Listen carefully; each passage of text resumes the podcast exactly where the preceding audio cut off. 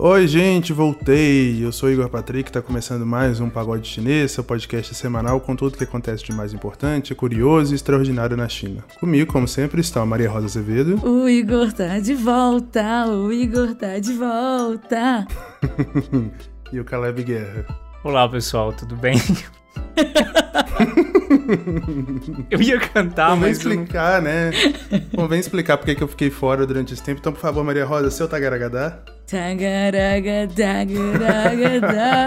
O Igor tá de volta. Agora eu posso dizer, de boca cheia, que sou mestre em estudos da China pela Academia em China. O Igor tá de volta com pós-graduação. a caminho de se tornar bimestre. Porque vem aí o show Bimestre, dois meses? dois mestres, dois mestrados. Ah, poxa. Bom, é, então é isso, né, galera? Semana passada eu não teve como mesmo, estava tendo minhas pequenas crises de ansiedade, fiquei sem dormir alguns dias, me preparando para defesa. Quem nunca, Nem né? precisava disso tudo, porque foi mó de boa, mas ainda assim, né, o seguro morreu de velho. Fiquei com ciúme de Maria Rosa com Leopoldo. Fiquei com ciúme de Maria Rosa com Leopoldo. Fiquei com ciúme que o Caleb fez piadas enquanto Leopoldo estava apresentando? Fiquei, da vida. Não precisa, Igor, não precisa. Somos todos seus. Maria Rosa falou que é culpa do meu mapa astral. Igor, a gente promete que não é isso que pareceu ser, que foi só uma vez e que a gente ama você de verdade. A gente tava achando Nossa, um porre, na real. discurso de quem trai o marido da esposa. o poldo foi só uma diversão de uma noite. Mas a gente quer você no Entendi. sofá toda semana. Nossa, eu não vou... Eu, eu não vou comentar. Mas Maria Rosa passou pela Paulista essa semana e Maria Rosa ainda não conhece a instituição do Orelhão na Paulista, né, Maria Rosa? Gente, a minha teoria, o pior que eu, eu- o meu endereço, ele é Avenida Paulista, não é que eu moro em uma travessa da Paulista, eu moro literalmente na avenida. E Uma das poucas pessoas que moram na avenida, inclusive, Exato. né? Porque tem pouca gente morando aí. eu moro no primeiro prédio da Paulista, na verdade. Ih, vou saber qual que é o meu endereço. Mentira, eu moro em Joanópolis, galera. Mas... Amanhã fãs É. do pagode estarão debaixo do seu prédio, Maria Rosa. Ai, cara, para, que loucura. Não aguento, sério, tenho que fugir todo dia. Mas, é, eu não encontrei. Eu tô achando que eles estão desabilitando os orelhões da Paulista. Eu acho que vai virar uma lenda urbana isso. Eu juro que eu procurei, gente. Eu saí de casa. Sério, eu não tinha saído de casa essa semana direito. Eu saí de casa pra ir atrás dessa porcaria. Comprei um pão de queijo no meio? Comprei um pão de queijo no meio. Mas eu saí pra ver isso e eu não encontrei nenhum orelhão, cara. Tô muito triste. E aí eu coloquei no Google Orelhão da Paulista. E aí só tinha fotos de, tipo, orelhões estilizados. Maria Rosa fez a mesma coisa, eu joguei no Google pra tentar te mandar uma foto e não tinha. Eu fiquei muito... Gente, vocês têm que colocar, sei lá, ore- dentro do orelhão da Paulista. Amiga, eu coloquei Orelhão da Paulista prostitutas no computador do trabalho e não apareceu nada. É agora o marketing Entendi. migrou pra tudo online, né? Sei lá. A galera não escreve Então, mais. eu Agora eu tô acho. entendido do assunto. Demorei pra entender a piada, mas. Você se atualizou, Caleb, ao mundo online? Gente, eu sou um acadêmico respeitado, tá bom? Ah, tá, entendi. Ele também tem pós-graduação, Igor. Você respeite, viu? É Agora, verdade. Ele também é mestre. Bom, já que vamos desanuviar aí esse clima de tensão em cima do Caleb. Caleb, quem que vai falar no Observa China essa semana? Bom, o Observa China dessa semana é, vai ser mais um Observa Invites. Vai ser em inglês com a professora Wang Zhang. Ela é professora da Universidade de Michigan, é ativista acadêmica e de longa data que promove estudos feministas e de gênero na China. Ela é fundadora e co-diretora do Instituto Conjunto de Estudos de Gênero das Universidades de Michigan e Fudan. A Universidade de Fudan é importantíssima lá na China. Lembrando que as inscrições também são limitadas. Então, se você tem um inglês bom aí, é só entrar sábado às 10 da manhã com a professora Wang Zhang. você mesmo, você, poliglota. Vamos, vamos exercitar o inglês?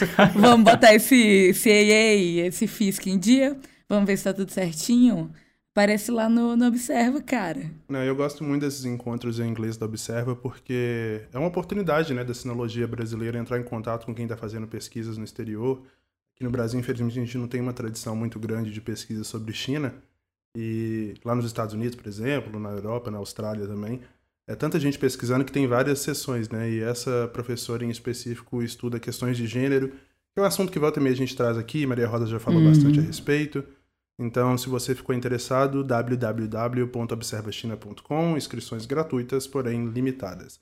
Pessoal, um abraço para alguém essa semana, não? Pra Deus. Pra ele me ajudar.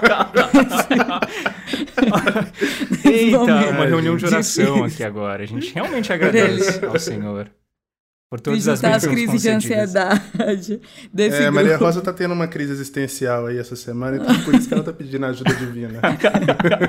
Ah, ele deixa pra lá. Bom, gente, então já que a gente não tem abraço pra ninguém, vamos partir pro bloco de notícias. Então, roda a vinheta.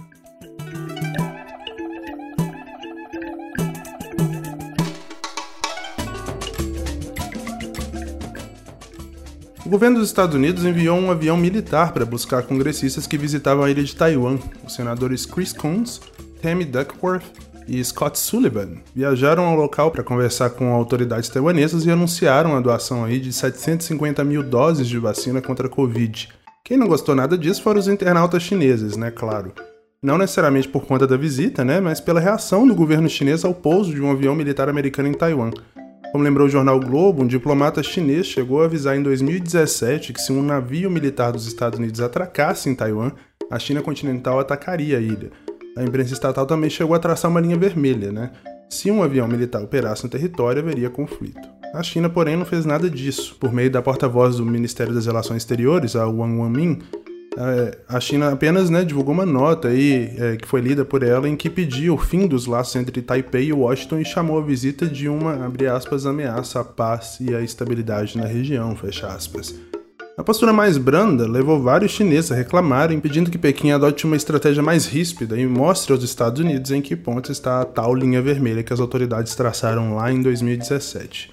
Caleb, Vou te pedir para poder comentar um pouco dessa reação na internet, mas acima de tudo, como a gente nunca tratou dessa questão aqui, eu quero que você explique para o pessoal o que é a política de China única, que a China defende com unhas e dentes, e qual é a treta toda envolvendo Taiwan, né? Por que, que Taiwan é uma questão para a China? É uma oportunidade para a gente trazer esse contexto histórico aqui para o pessoal que não conhece muito bem o conflito e por que, que tem essa divergência entre China continental e República da China, né? Ou Taipei chinesa, como os chineses continentais gostam de chamar. É, eu acho que para a gente entender um pouco melhor esse descontentamento dos chineses, a gente vai realmente ter que falar sobre Taiwan. É, então, qual é a história de Taiwan? Bom, em dezembro de 1949, depois que Mao Zedong já tinha proclamado o início da República Popular da China em Pequim, saía o último navio de Xangai rumo a Taiwan, levando os últimos remanescentes ali do governo do Kuomintang, ou Partido Nacionalista antes que o Exército de Libertação Popular do Partido Comunista chegasse à cidade. Essa fuga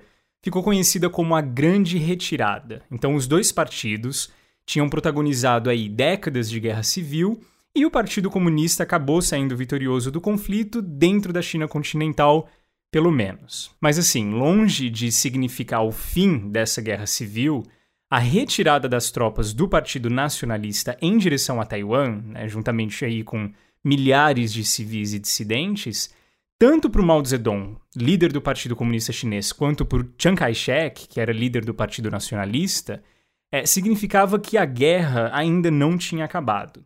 Então, por mais de duas décadas, né, toda a década de 50, 60 e o começo da década de 70, as Forças Armadas de Taiwan tiveram o que eles chamavam de Projeto da Glória Nacional, que estudava formas de voltar para a China continental, conquistar novamente o território do país e subjugar, assim, o Partido Comunista Chinês. E foi só depois que esse projeto foi abandonado, né, pela total improbabilidade de sucesso, que os líderes de Taiwan começaram a focar no fortalecimento da economia local e na modernização do que eles chamam de República da China. E o Partido Comunista Chinês também tinha sua versão do projeto de ver Taiwan como o último território a ser libertado pelo Exército de Libertação Popular, algo que efetivamente também nunca aconteceu. Então, só para ninguém confundir, República Popular da China foi o nome dado pelos líderes comunistas que instituíram Pequim como capital do país em 1949, após décadas de guerra civil contra o Partido Nacionalista. E República da China foi o nome dado pelos nacionalistas que se estabeleceram em Taiwan também no ano de 1949, escolhendo Taipei como capital. E para os dois lados da disputa estava muito claro: a verdadeira China era a que cada um tinha instituído, e o objetivo, a partir de agora, era reconquistar o território tomado pelo inimigo. Bom, durante as décadas de discussões e planos de conquistar de volta o território um do outro, as Nações Unidas reconheciam oficialmente Taiwan, né, República da China, como tendo os direitos de Estado da China legitimamente. Até que em 1971, a Resolução 2758 reconheceu oficialmente a República Popular da China como, abre aspas, único representante legítimo da China perante as Nações Unidas. E aqui eu vou pedir, por favor, para o diretor Leopoldo colocar o link do texto na íntegra para quem quiser ler essa resolução das Nações Unidas. Na prática, essa decisão ficou realmente um tanto quanto confusa. Ainda ali na década de 70, Taiwan sai de um sistema de ditadura militar com um único partido, né? Para um modelo mais democrático nos moldes ocidentais, com vários partidos e eleições livres sempre tendo um governo autônomo de Pequim e sempre dizendo que eles são os representantes legítimos da China. Taipei então declara independência total da China, enquanto Pequim fala sobre a política de uma única China. E dos dois lados você tem civis defensores tanto da independência de Taiwan quanto da anexação da ilha de uma vez por todas. O princípio de uma só China é o que há de mais inegociável para Pequim hoje em dia. Segundo esse princípio, existe uma só China e Tibete, Hong Kong, Macau, Xinjiang e Taiwan são partes indispensáveis do país. Então, todos os países que desejam manter relações diplomáticas com a República Popular da China precisam reconhecer esse princípio. Isso significa que países não podem ter algum tipo de relação econômica e cultural com Taiwan? Não. O Brasil, por exemplo, se você quiser ir para Taiwan, tem um escritório econômico e cultural de Taipei, ali em São Paulo. Você pode ir lá e pedir visto e tudo mais. Mas isso significa que Taiwan não tem embaixada, porque o Brasil, por exemplo, não reconhece Taiwan como país. Outro país que reconhece, em teoria, o princípio de uma só China é os Estados Unidos da América. Então, desde 1979, as relações diplomáticas que o governo americano tem com Taiwan são informais e não oficiais. Essas relações informais às vezes são simbólicas, mas às vezes deixam o governo de Pequim enfurecido, porque, por exemplo, só em 2020 os Estados Unidos venderam pouco mais de 5 bilhões de dólares em armamentos para Taiwan. E o próprio presidente Biden deixou isso muito bem claro em março deste ano, dizendo que a ilha de Taiwan é uma amiga e uma aliada e que os Estados Unidos continuariam então a ajudar a manter a capacidade de autodefesa de Taiwan para, abre aspas, promover nossa prosperidade, segurança e valores em comum na região, fecha aspas. Pequim, claro, vê isso como uma grande interferência em assuntos de soberania nacional, já que Taiwan seria mais uma província da China a única que ainda não foi libertada pelo seu exército, mas cuja anexação é uma questão de tempo, independentemente de como essa anexação vai realmente acontecer. Então, esse contexto explica o porquê os chineses ficam enfurecidos com um avião da Força Aérea Estadunidense pousando em Taiwan. Para Pequim, isso é lido como uma provocação. E o problema não, não estaria no fato de que os Estados Unidos estão presenteando taiwaneses com vacinas, não. Mas sim um cargueiro C-17 Globemaster 3 estacionado ali na região. O Partido Comunista Chinês vê mais uma tentativa dos Estados Unidos de tentar forçar a aceitação desse conluio pessoal e informal com Taiwan, enquanto os norte-americanos parecem, na verdade, nem se importar muito com essa acusação. A Global Times disse é, o ano passado, em um editorial, é, quando algo parecido com esse aconteceu, que Washington e Taipei estavam brincando com fogo. E, abre aspas, se a ilha fez arranjos para decolagens e pousos de jatos militares dos Estados Unidos da América, ela está cruzando a linha vermelha da China para salvaguardar a unidade nacional, fecha aspas. Então, na verdade, acabou se criando a expectativa de que na próxima vez que isso acontecesse, a China retaliaria. O que não aconteceu, né? E acabou deixando os chineses aparentemente bastante chateados online e cobrando aí é uma retaliação mais dura de Pequim. Rússia e China estão prestes a assinar um enorme acordo bilateral. Entrevista à agência de notícias estatal chinesa Xinhua, o presidente russo Vladimir Putin anunciou que os dois países assinaram uma carta de intenções para aprofundamento das relações, colaboração aeroespacial, construção de uma base lunar até o fim da década, comércio de bens de consumo e o desenvolvimento de quatro usinas nucleares para uso comum. O comércio entre os países está atualmente em torno de 100 bilhões de dólares e deve dobrar até 2024. Quando alcançado, o valor deve representar nada mais nada menos que quatro vezes todo o volume de exportações da União Europeia para o Mercosul no ano passado. Maria Rosa, esse número assusta bastante, né? 200 bilhões, né? Até 2024 que está ali, batendo na porta, 2024 logo logo chega. E isso é um sinal de que Rússia e China estão cada vez mais próximas, né? Seja pelo abre aspas aí, né, inimigo em comum que eles têm, que é os Estados Unidos, seja por, até pela afinidade que o próprio Xi Jinping tem com o Vladimir Putin. Lembrando que o Putin recebeu uma medalha né, do governo chinês de amigo do povo chinês. E essa dinâmica lembra um pouco né, a própria dinâmica da China lá no final dos anos 60, início dos anos 70, que se aproximou dos Estados Unidos justamente para contrapor a União Soviética. A gente pode esperar mais é, dessa estratégia para agora contra os Estados Unidos dessa vez? É, Igor. O Xi Jinping e o Putin estão vivendo quase que um lua de mel, né? Os dois têm direto trocado vários elogios mútuos. O Putin comentou, entre aspas, que as relações entre a China e a Rússia atingiram seu nível máximo, fecha aspas. E ele falou isso em resposta ao que o Xi Jinping super recentemente também declarou que, abre aspas de novo, na frente de uma epidemia e de mudanças nunca vistas no século, a China e a Rússia ativamente têm se apoiado e cooperado de perto e eficientemente. Fecha aspas é, a gente realmente consegue ver o efeito disso tudo em números, né? Houve um aumento aí de 20% em relação ao montante de bens comercializados entre os dois países, isso em relação aí ao primeiro semestre de 2019. E o sorte desses bens ele é bem variado. Há um foco grande em commodities, né, principalmente em grãos de soja, que são exportados aí da Rússia para a China, onde há um aumento constante desse, desse volume ano após ano. É, só no ano passado foram 84 milhões de toneladas do grão para a China. E tudo isso fruto de duas grandes coisas, né? Um é a Rússia tentando aumentar a capacidade produtiva de soja, realmente visando abastecer a China. Então, aí nessa tentativa de realmente conseguir expandir a agricultura, ser mais produtivo, usar melhor as terras.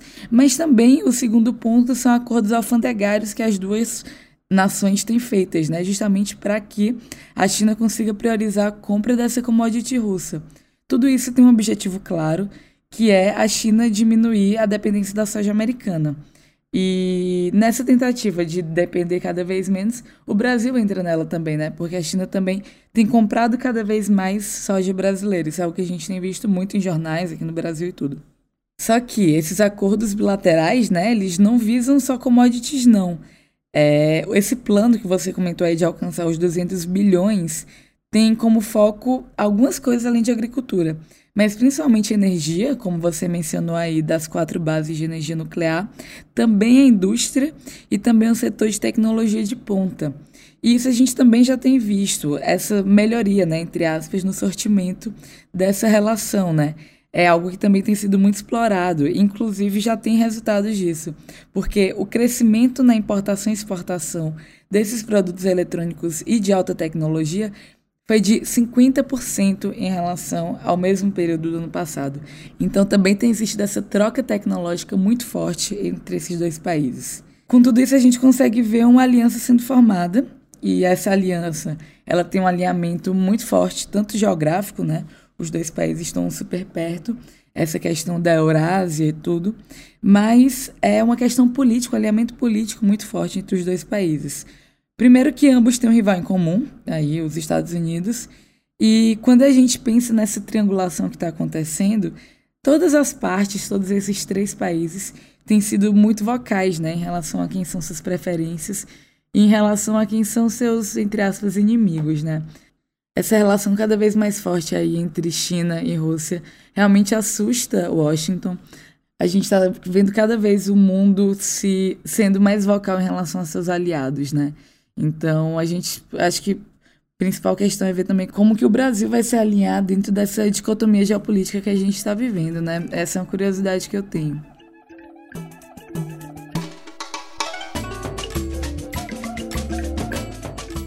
Uma pesquisa conduzida pelo think tank Bertelsmann Foundation dos Estados Unidos e pelo Fundo Marshall da Alemanha mostrou que jovens entre 18 e 24 anos de 11 países são mais favoráveis à China que os compatriotas mais velhos. A pesquisa mediu as opiniões dos entrevistados sobre vários tópicos, como a resposta à pandemia do coronavírus, alterações climáticas, guerra no Oriente Médio e, claro, relações com a China. O relatório mostra que metade dos entrevistados tem visão negativa da China, mas que entre os mais jovens a opinião é mais positiva. No Canadá e na Alemanha, por exemplo, 42% dos entrevistados mais jovens disseram ver Pequim como um parceiro.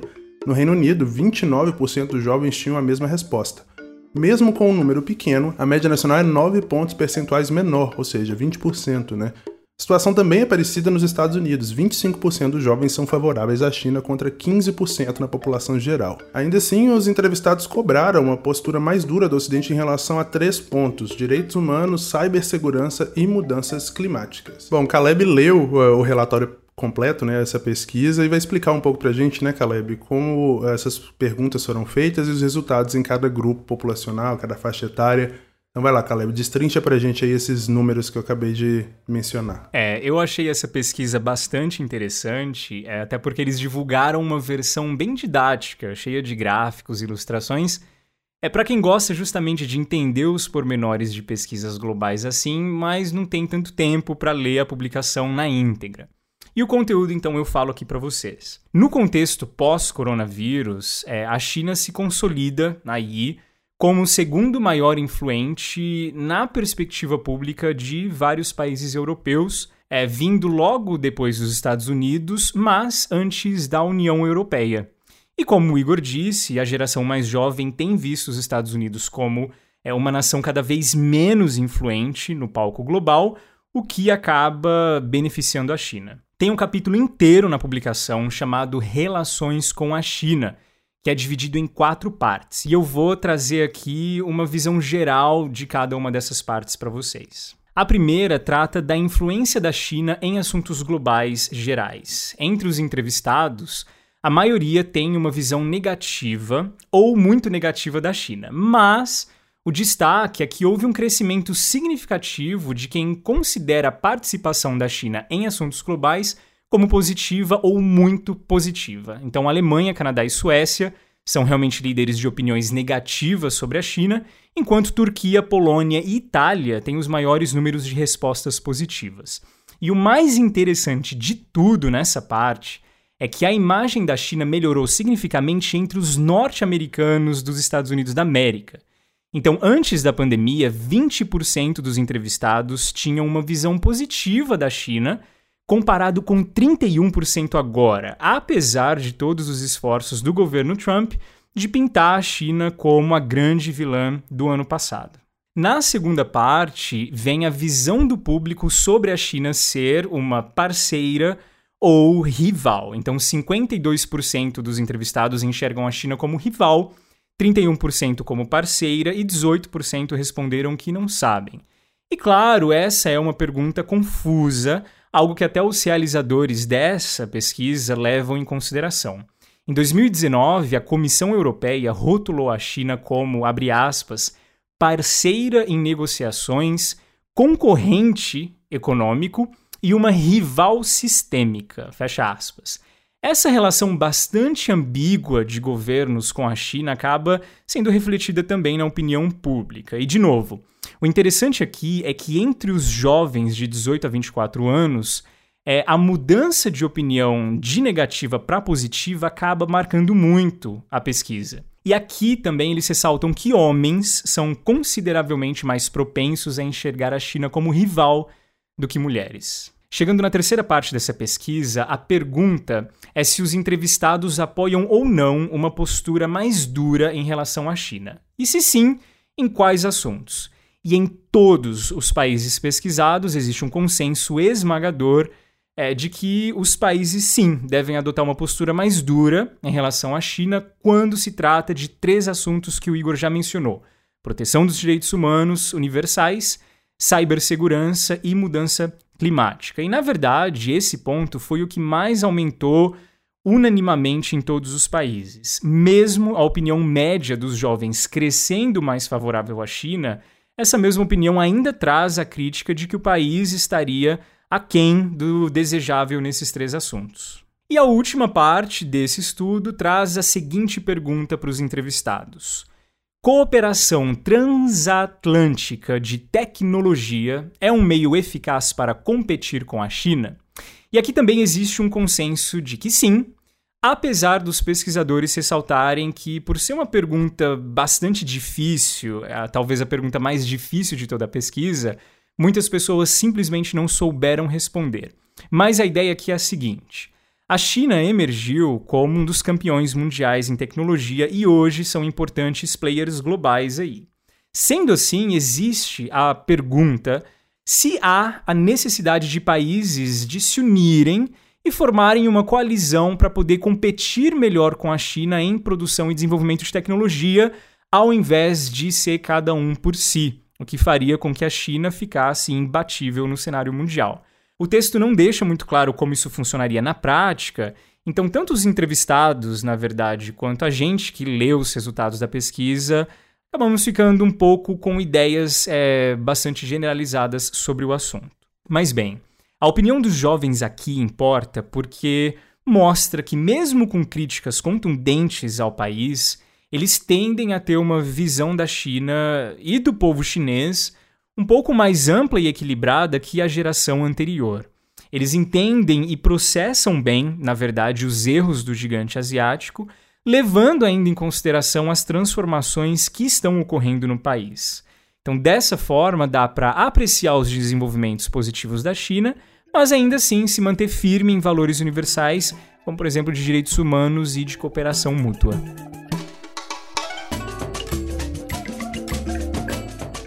Muito bem, vamos para o ponto CN, momento da gente falar sobre tecnologia, inovação e o mercado de negócios na China. O ponto CN é um oferecimento Startse.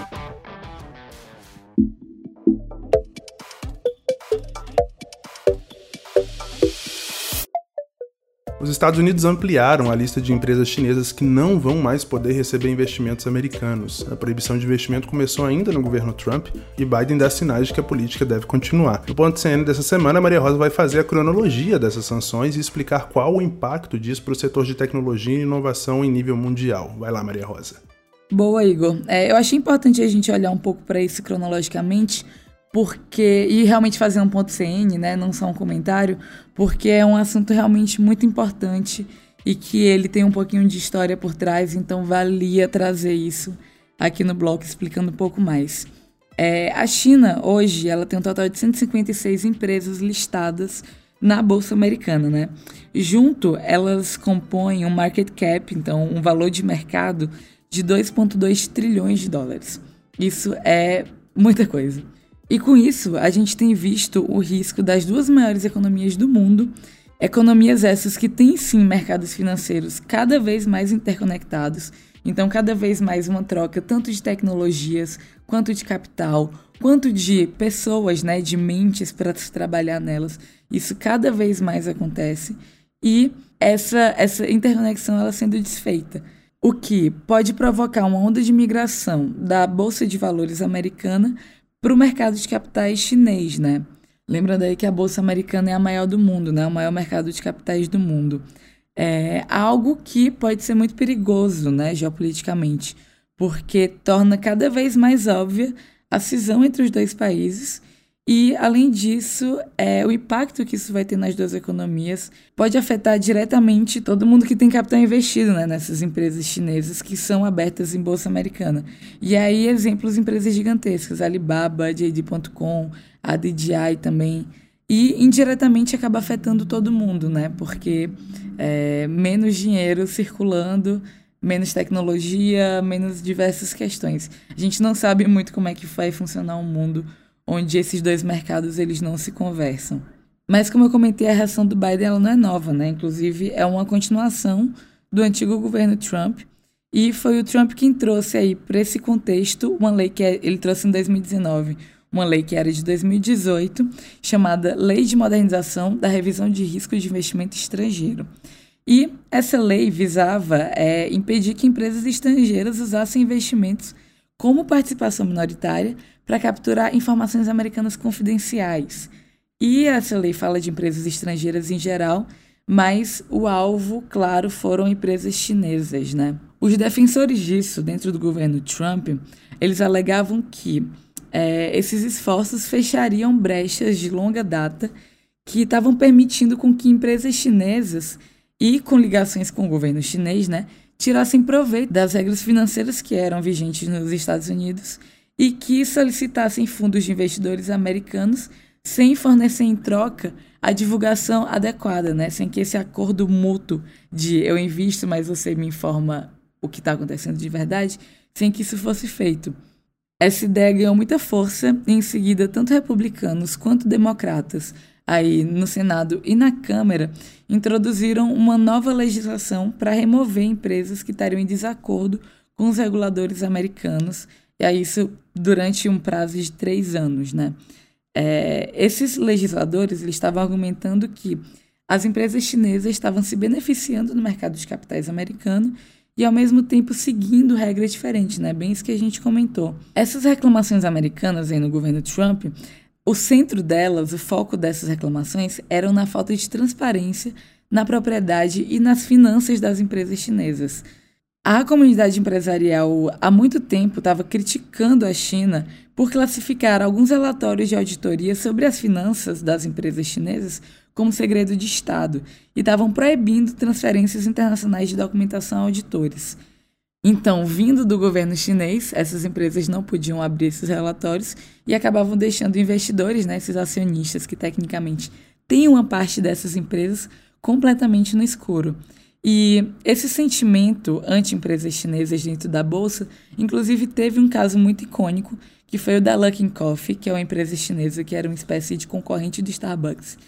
E eles tiveram que pagar uma multa de 180 milhões de dólares por, abre aspas, intencionalmente e materialmente, fecha aspas, superfaturar a receita de 2019 e minimizar os prejuízos líquidos desse ano, o que corroborou né, com a tese dessa comunidade empresarial de que empresas chinesas estavam apitando sobre outras regras e realmente estavam escondendo, falsificando dados é, que são essenciais quando você tem é, acionistas e tem realmente pessoas que são donas também dessas empresas. Questões regulatórias e de financiamento do Partido Comunista Chinês eram as principais questões, né? Mas agora, na era Biden, as coisas começaram a tomar rumos cada vez mais geopolíticos, inclusive. É, como o Igor comentou, o presidente Biden né, tem expandido essas ações que já vinham do antecessor para agora proibir que americanos investam em empresas que são ligadas a áreas militares ou que vendam tecnologia de vigilância usada para reprimir minorias. Isso tanto dentro quanto fora da China. Essa é a lei. É, o Biden tem intensificado nessa né, narrativa anti-China e ele tem promovido uma batalha que não é só comercial, mas também ideológica no que ele tem chamado de briga entre a autocracia e a democracia. E isso refletindo também no mercado de capitais. Ele tem alegado há algum tempo né, que a China atenta contra direitos humanos e que faz isso com os extensivos de tecnologia de ponta. E aí dá para a gente citar reconhecimento facial, scanner de celular, é, bloqueadores de comunicação e várias outras ferramentas que a China tem, inclusive, exportado para outros países do mundo. Como que a China responde a essas acusações, né? Eles falam que tanto os Estados Unidos quanto outros países do mundo também fazem venda dessas tecnologias de segurança, de vigilância. Dentro da lista de proibições do Biden, é, já tem empresas que já tinham sido reportadas aí na lista do Trump, como, por exemplo, é, as maiores empresas de telecomunicações da China, é, a China Mobile Communications Group, a China Telecommunications Corp, assim também como a maior produtora de semicondutores da China, que é a Semiconductor Manufacturing International Corp. Dentro desse novo campo que o Biden tem vindo, né, que é para esse campo de, da defesa chinesa, é, a empresas como Aviation Industry Corp of China, que é uma das maiores empresas militares da China, a China North Industry Group Corp e a China Aerospace Science and Industry Corporation. Essas empresas são empresas gigantescas militares chinesas. E a China também inclui a Hangzhou Hikvision Digital Technology, que é desenvolvedora das câmeras de segurança e reconhecimento artificial que fazem parte da iniciativa, aí abrindo muitas aspas, Cidade Segura em Xinjiang. Como eu mencionei, né, esse banimento ele impede que empresas recebam dinheiro vindo de investimentos americanos. Inclusive, quem já investe atualmente tem até um ano para retirar esses investimentos, né? E quem não fizer isso, os fundos de investimento que não fizerem isso, sofrem risco de sofrerem penalidades. É, todas essas ações têm preocupado bastante o mercado financeiro, né? Como eu falei, essas duas economias são muito interdependentes e uma decisão impactante como essa também pode ter um backlash, né? Pode ter um efeito reverso. Vindo da China tão intenso quanto, é, as consequências dessas decisões já têm sido vistas, inclusive, tanto nos valores das ações dessas empresas que foram listadas nessa lista de cancelamentos, quanto na bolsa de valores como um todo, né? Vale lembrar aí que em 2019 a China foi responsável por 129 empresas na lista Fortune Magazine, que lista as 500 maiores empre empresas globais em receita, né? Dentre elas, Estados Unidos teve um pouco menos de representatividade, com 121 empresas. Com isso, a gente vê que empresas chinesas, incluindo muitas empresas estatais, se tornaram componentes muito importantes nesses principais índices de ações dos últimos anos. E é isso, ponto CN de hoje, gente. Não quero deixar ninguém preocupado, mas eu acho que são temas que vale a gente entender o que está acontecendo, porque com certeza o impacto disso para a forma como o mundo vai se formar, né, vai se emoldurar nos próximos anos, com certeza são esses tipos de decisões, esses tipos de momentos que moldam é, essas formas que, com a qual a geopolítica do futuro vai acontecer, né? Então, como sempre, vamos ficar atentos. Obrigado, Maria Rosa. Hora do Cilada.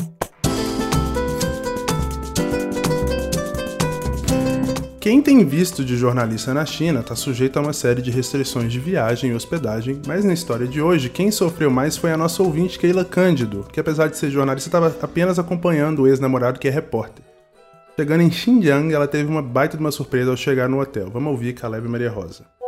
Olá, pessoal do Pagode Chinês. Eu sou Keila Cândido, eu morei na China de 2014 a 2019 e eu queria contar uma cilada que eu passei durante uma viagem que eu fiz para Xinjiang, no noroeste da China, em 2015.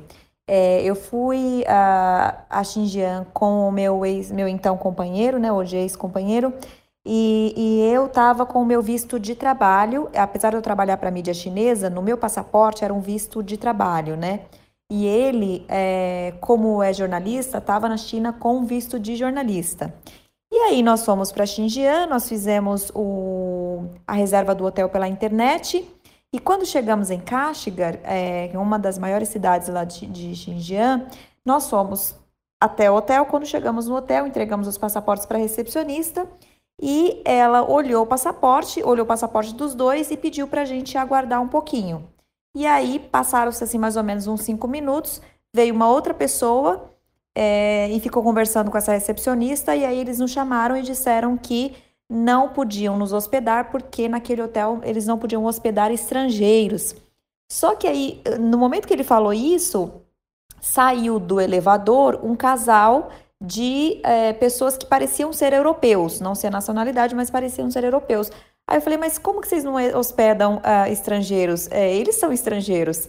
E aí eles pediram mais para a gente aguardar mais cinco minutos. Aí depois de cinco minutos nos disseram que na verdade eles não podiam nos hospedar porque o meu ex-companheiro era jornalista e é, naquele hotel eles não podiam hospedar jornalista. Nós teríamos que ir para um outro lugar, para um outro hotel que era designado para pessoas, é, por exemplo, para diplomatas, para chefes de Estado, para é, pessoas de empresas, né, executivos que vão é, a Kashigar.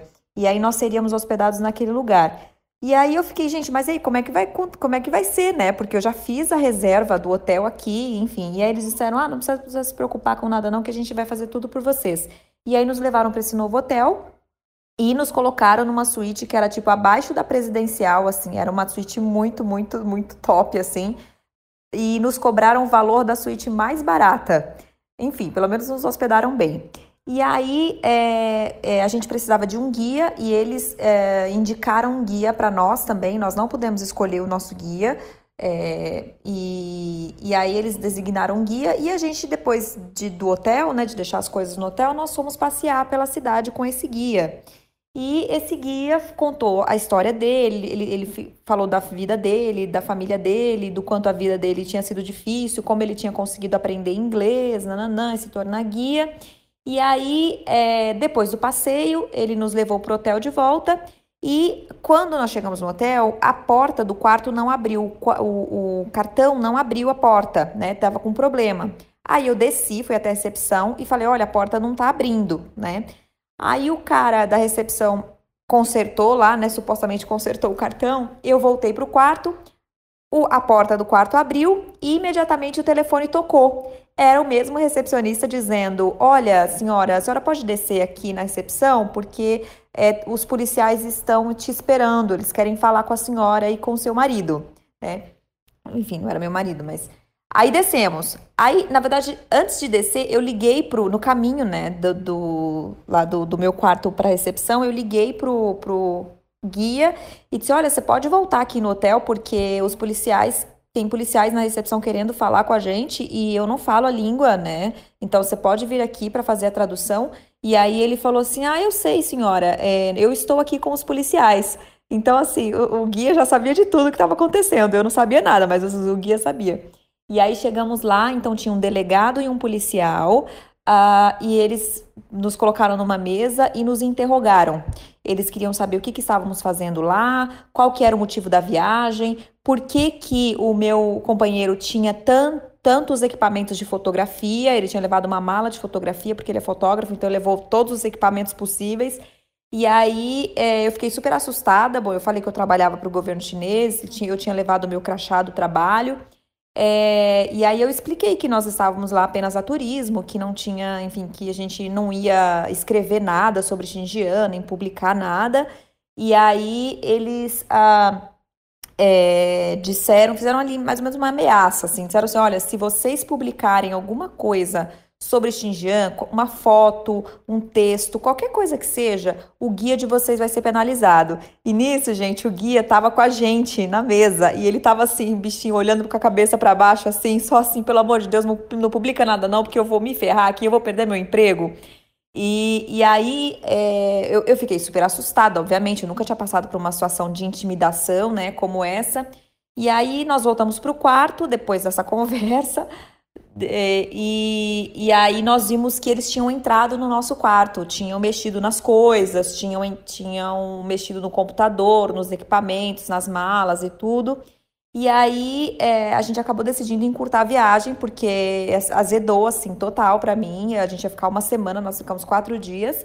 E é, durante essa, essa passagem por Kashigar, esses policiais, o delegado e o policial, né, que trabalhava com ele, ficaram atrás da gente o tempo todo. Então, todos os lugares onde a gente ia, é, a gente ia visitar o comércio, a gente ia visitar algum lugar, algum local turístico, os policiais seguiam a gente. Então, mas assim, eles não, avis, não avisaram que fariam isso, mas curiosamente eles estavam ali passeando também. Olha, que coincidência! Nós estamos passeando no mesmo lugar que vocês. É, e aí, como se não bastasse, no final, é como a gente decidiu uh, voltar antes, mudamos as passagens de avião e aí fomos para o aeroporto à noite e é, o, o voo saía no dia seguinte. É, então passaríamos a noite no aeroporto. Só que o aeroporto fechava as portas, então todo mundo que estava dentro do aeroporto tinha que sair e eu não sabia disso, então eu acabei cochilando num banco do aeroporto lá e fui acordada por um policial é, ameaçando me dar um choque, gente, um choque, aqueles choques elétricos. Então, então fomos expulsos do aeroporto por, por um policial querendo me dar um choque elétrico. Ah, gente, foi assim uma cilada mesmo, viu? Eu estou assustadíssimo. Eu acho que esse é o cilada mais, tipo, lado ruim da China que a gente já teve a- Sim. de todos, assim. E, Keila, é, meus sentimentos, minhas condolências. Eu acho que nenhuma história boa começa com ah, não, meu ex e eu estava. nenhuma Falta história. ela colocar no final do áudio, né? E depois disso a gente terminou. Azedou, E por isso ele é tudo ex. até a nossa relação. É, ele tá em Xinjiang até hoje. Nem te conto como. Cara, mas assim, é, o Schwarzman, ele dá a gente duas passagens pra gente ir pra qualquer lugar da China, né? Eu tinha até comentado com o Caleb, não, eu vou pra Xinjiang e tudo mais, Nossa, né? Porque, jornalista enfim, a gente lê tanto fazer. sobre, né? E eu queria ver de perto como é e tal. E a China tem um discurso, né? Ah, se você quer saber o que tá acontecendo em Xinjiang, vá. Mas assim, depois dessa história aí, não, não vou não, tô de boa. Eu, eu vou pra Wuhan mesmo, visitar o Caleb, comer umas comidas legais. Vem, e É, mais. Igor. vai pra Sichuan, Vem. comer uma, comer uma pimentona. É que assim, ela não foi Não. só pra Xinjiang, que a gente já sabe que é um lugar super sensível, ainda mais sendo jornalista. Ela foi pra Uhum. Kashgar. Assim, não é a capital de Xinjiang, é Urumqi. Kashgar. Gente, a galera lá, é, pouquíssimos estrangeiros, é super caipirona a galera. Eu entendo que esses policiais, eles estavam, assim, apavoradíssimos com a possibilidade de uma estrangeira. É, então, assim, eles estavam com muito mais medo dela do que ela deles, na minha Ô, opinião. Caleb. Ah, meu querido, mas até explicar. Ah, eles... O cachorro mordeu sua cara. Ele tava com muito mais medo de você do que você dele. Por isso que ele te mordeu. Exato. É tipo. Tá bom, Caleb. Cara, mas você sabe que é, essa não é a primeira história que eu ouço de policiais expulsando alguém de um hotel ou de criando problema, assim. É, em 2019, né, a China completou 70 anos de fundação enquanto República Comunista, e aí um grupo de amigos meus da YCA, eles foram para a província de Anhui, fica no leste da China, e assim, não sei por que eles foram para lá, porque não tem nada lá. Todo mundo, tipo, tinha planos, né, para viajar na Golden Week, que é aquela semana ali de feriado é, da fundação da China, em outubro, uma semana inteira de feriado. E aí tinha gente indo pra Inner Mongólia, tinha gente viajando pra fora da China, teve uma amiga minha que foi pra Nova York, por exemplo. E aí falaram, ah, a gente vai pra Anhui. Assim, o que, que você vai fazer em Anhui, sabe? Não tem nada lá. E aí eles chegaram, assim, na cidade, tinha um, um, um outdoor com uma cidade cheia de arranha-céus e de monotrilho, etc. Eles falaram, nossa, que moderna. Aí perguntou pra uma pessoa na rua, nossa, essa aqui que é a cidade? Eu disse, não, essa aqui é como a cidade vai ficar no futuro. Eu acredito. eu, se for pra eu botar minha mão no fogo por algo, é. que Aí eles isso chegaram é no hotel e tudo mais, eles reservaram pelo Booking, um hotel até de uma rede de hotéis conhecida, não vou falar o nome aqui porque eu ainda quero patrocínio podcast. Então, Ibis. mas chegaram. Seria a mesma piada ruim. Chegaram no hotel, eu vou ignorar que vocês falaram uma marca aí. É, E aí chegou lá, fez o check-in e tudo mais, tudo certo, deixaram as coisas no quarto, foram passear pela cidade. E daí, quando eles voltaram, tinha um policial super sorridente, assim, e duas viaturas e um policial super sorridente na- na- no saguão. E falam pra eles, vocês não podem ficar aqui. E aí eles assim, como assim não pode ficar aqui? Ah, porque esse hotel não tem permissão para hospedar estrangeiro. Pra quem não sabe, lá na China, alguns hotéis não podem hospedar estrangeiro, só Exatamente. chinês.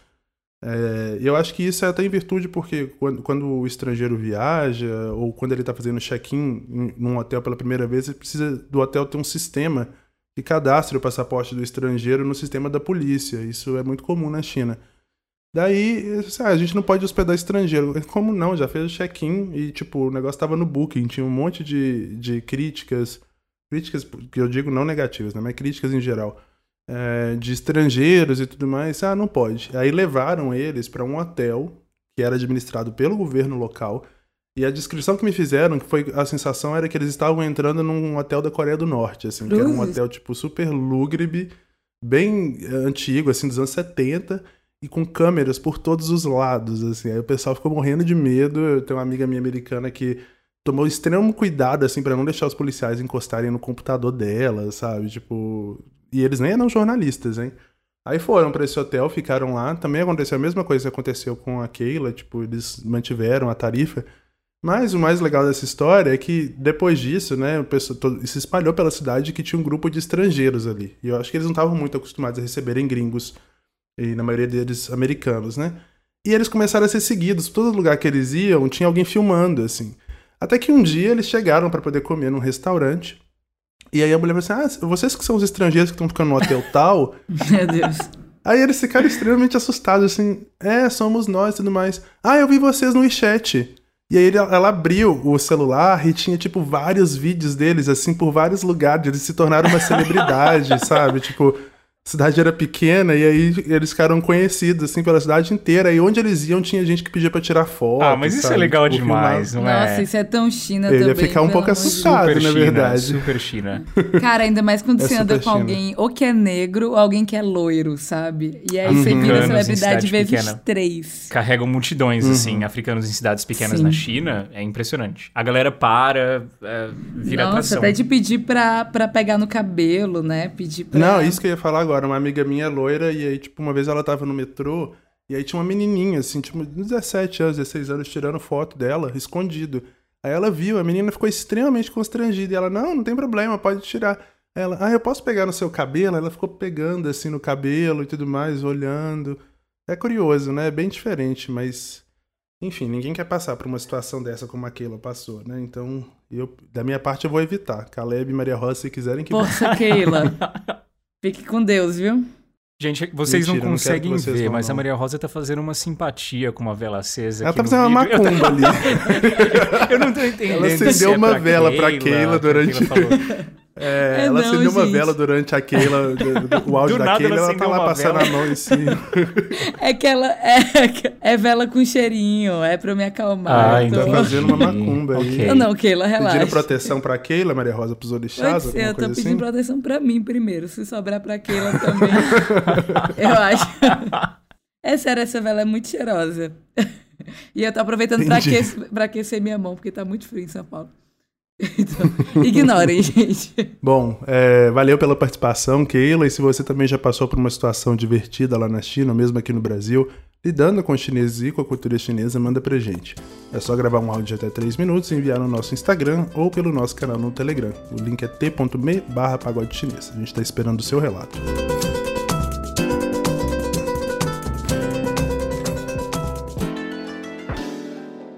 Senhoras e senhores, mandarins e mandarinas, mais um pagode chinês chegando ao fim e, como você já sabe, é hora das nossas recomendações. Eu já puxei sardinha pro meu lado lá no início, já pedi meus biscoitos, eu vou pedir mais uma vez. É, eu vou recomendar o episódio, o último episódio do AsiaCast, que eu participei. É um podcast idealizado pelo Thiago Moto, pela Dani, que é colega dele. Ela é da UF, né? Universidade é, Fluminense, Federal Fluminense. E eles me convidaram para falar um pouco sobre China, mídia estatal, soft power, muitos outros temas. Esse é o tema da minha tese, como eu já mencionei aqui em outros momentos. Então queria agradecer demais o convite e já deixei aqui o espaço aberto para quando vocês quiserem aparecer no pagode. Nosso diretor vai deixar o link na descrição, por favor, porque agora se não falar por favor ele não coloca, ele tá genioso. Uhul, Caleb. famosa. Caleb, sua recomendação para hoje. Bom, eu não vou querer aqui dar um spoiler, mas uma pessoa muito importante, muito influente, muito bonita, pode estar ah, indo para participar da Observa China no dia 19, olha só. Ah, isso é patético, Caleb, pelo amor de Deus. Ai, que ridículo. Eu não tava sabendo de nada, não aceitei ainda. É, Antes era só a Maria Rosa que fazia essas piadas de alto ena- enaltecimento, agora o Caleb pegou a mania também. eu muito tempo com a Maria Rosa.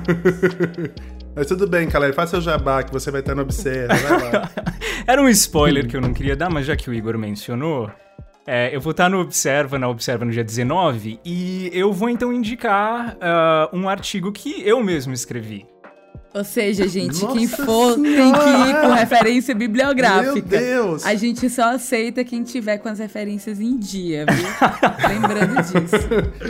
Esse é o episódio da Egotrip. É, porque geralmente eu acabei de defender minha dissertação e o pessoal fala que quer muito ler, mas como tá toda em mandarim a dissertação e vai demorar eu traduzir pro português, tem uma opção se você quer ler algo que eu escrevi. ah, tem um livro que é, a galera daqui da Unesp de Marília, a galera da educação daqui, lançou e me chamaram pra fazer parte do projeto. O livro chama De Repente Uma Pandemia. E o 13 terceiro capítulo, chamado A Pandemia na China e os Princípios Orientais de Educação e Sociedade, foi escrito por mim, Caleb Guerra. Eu vou pedir, por favor, pro nosso diretor Leopoldo Cavalcante colocar o link aqui na descrição, se você se interessar. É, o livro pode ser baixado, é pela editora FI. Baixa o livro aí de graça e no 13º capítulo tá lá é uma pequena introdução à ideia confucionista de para que serve a educação. Eu quero uma cópia autografada. E esse sim, meninas, tem no Brasil. o outro não tem no Brasil ainda, tá bom? Esse o Caleb já é tão tem. bonzinho, ele falou: ah, vai demorar um tempo pra eu traduzir minha tese pro português. Eu fiquei pensando sobre isso, que eu não vou traduzir a minha nunca. Eu não quero nunca mais olhar pra aquela apostila. Meu Deus, eu tomei um ranço que nunca mais eu quero Você tocar também teve essa sensação? Porque, assim, eu gastei, eu gastei sete meses na minha dissertação, Igor. A sensação que eu tive foi exatamente essa. Tá tudo errado e eu nunca mais quero ver isso aqui na minha frente. Ah, eu tive essa sensação nos dias que eu tava surtando lá antes da apresentação. Eu comecei a ler de novo, falei assim, gente, pelo amor de Deus, não era pra eu ter escrito isso, isso aqui não tá Ai, quando você certo. vai poder pagar alguém pra fazer isso, né? A gente conversa em off, Maria Rosa. Ai, vamos, vamos. Cara, mas nossa senhora, que- inclusive meu namorado tava falando hoje, não, porque você é brasileiro, você tem que fazer uma contribuição à pesquisa Ah, científica aqui no Brasil. Assim, ah, se eles financiarem minha pesquisa, aí quem sabe? É nem isso que a gente tá tendo Fica o aqui. convite. Financia o pagode, financia o pagode, que dá de boa. É, pois é. Maria Rosa, quais são suas recomendações? Tá bom. A minha recomendação é mini ego trip, mas ela é bem menos que a de vocês. É, eu vou recomendar um site, gente, que o nome é The China Spec. E é spec S-P-E-C.com.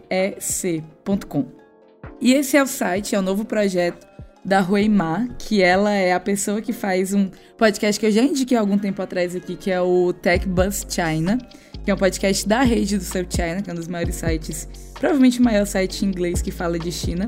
E nesse site, nesse novo projeto dela, né, que é o The China Spec, o que ela faz é realmente entrar de uma forma muito profunda dentro de empresas de tecnologia chinesas, principalmente voltada para a questão de aplicativo. Então é um site super dinâmico, interativo e tudo isso. E o primeiro produto que ela tá e que ela tá quase faz- fazendo esse tear down, né? Fazendo esse realmente pegar cada partezinha, explicando cada partezinha, é com o TikTok, é com o Douyin. Então acho que é super oportuno pra gente entender o que que tá acontecendo com essa nova é, acho que a gente nunca, nunca imaginou que o TikTok ia tomar as proporções que ele tem hoje, né? Então acho que é um super lugar interessante pra quem quiser saber um pouco mais. E eu falei que é mini ego trip porque aguardem a cena dos próximos capítulos. A gente Nossa! tá. Vai, vai ter coisa aí junto. Essa nem Vai ter a gente feat sabe. Ah, Maria com Rosa tão pagode. migas, estão trocando e-mails Ah, ela é mais. tudo, Foi cara, a importante A, gente- nossa menina Maria Rosa. Exato, a gente, a gente se deu bem, entendeu? A gente, a gente se gosta. Foi isso. Como não gostar de Maria Rosa Azevedo, Ah, né? sendo Esse burro, né? Existe aí. Esse gente, carisma e essa gosto. humildade, né? O mau Incrível. gosto tá em todo lugar, Igor. Ai, ai, Maria Rosa é cheia de, de Inimiga. bons adjetivos, né? Ela é cheia de bons adjetivos e zero tripé de celular, porque ela tá com essa câmera mexendo faz uns 15 minutos, você tá percebendo? ela tá Eu gravando tirar com o minha celular vela na da mão, frente gente. de vocês. Ai, ai. Bom, o nosso podcast é uma produção da F451 em associação com a Observa China, direção do Leopoldo Cavalcante, assistência de produção da Thaís Chaves. Trilha sonora original do Ruda Lages, artes do Lyndon Johnson, identidade visual da Paula Siebra e gestão de redes sociais do João Marcelo Viana. Se você quiser entrar em contato com a gente, nosso endereço de e-mail é contato@pagodechinês.com.br. Também dá para mandar sua mensagem no nosso Instagram ou no Twitter. O endereço é o mesmo, arroba pagode chinês. E você ainda pode mandar o seu alô pelo perfil do Telegram no t.me barra pagode chinês. Para encerrar, o provérbio dessa semana é bastante esquerdomacho, é esse aqui, ó. Cem homens podem formar um acampamento, mas é preciso uma mulher para se fazer um lar. É isso, gente. Com essa sabedoria antiga chinesa, a gente se despede e até semana que vem. Tchau!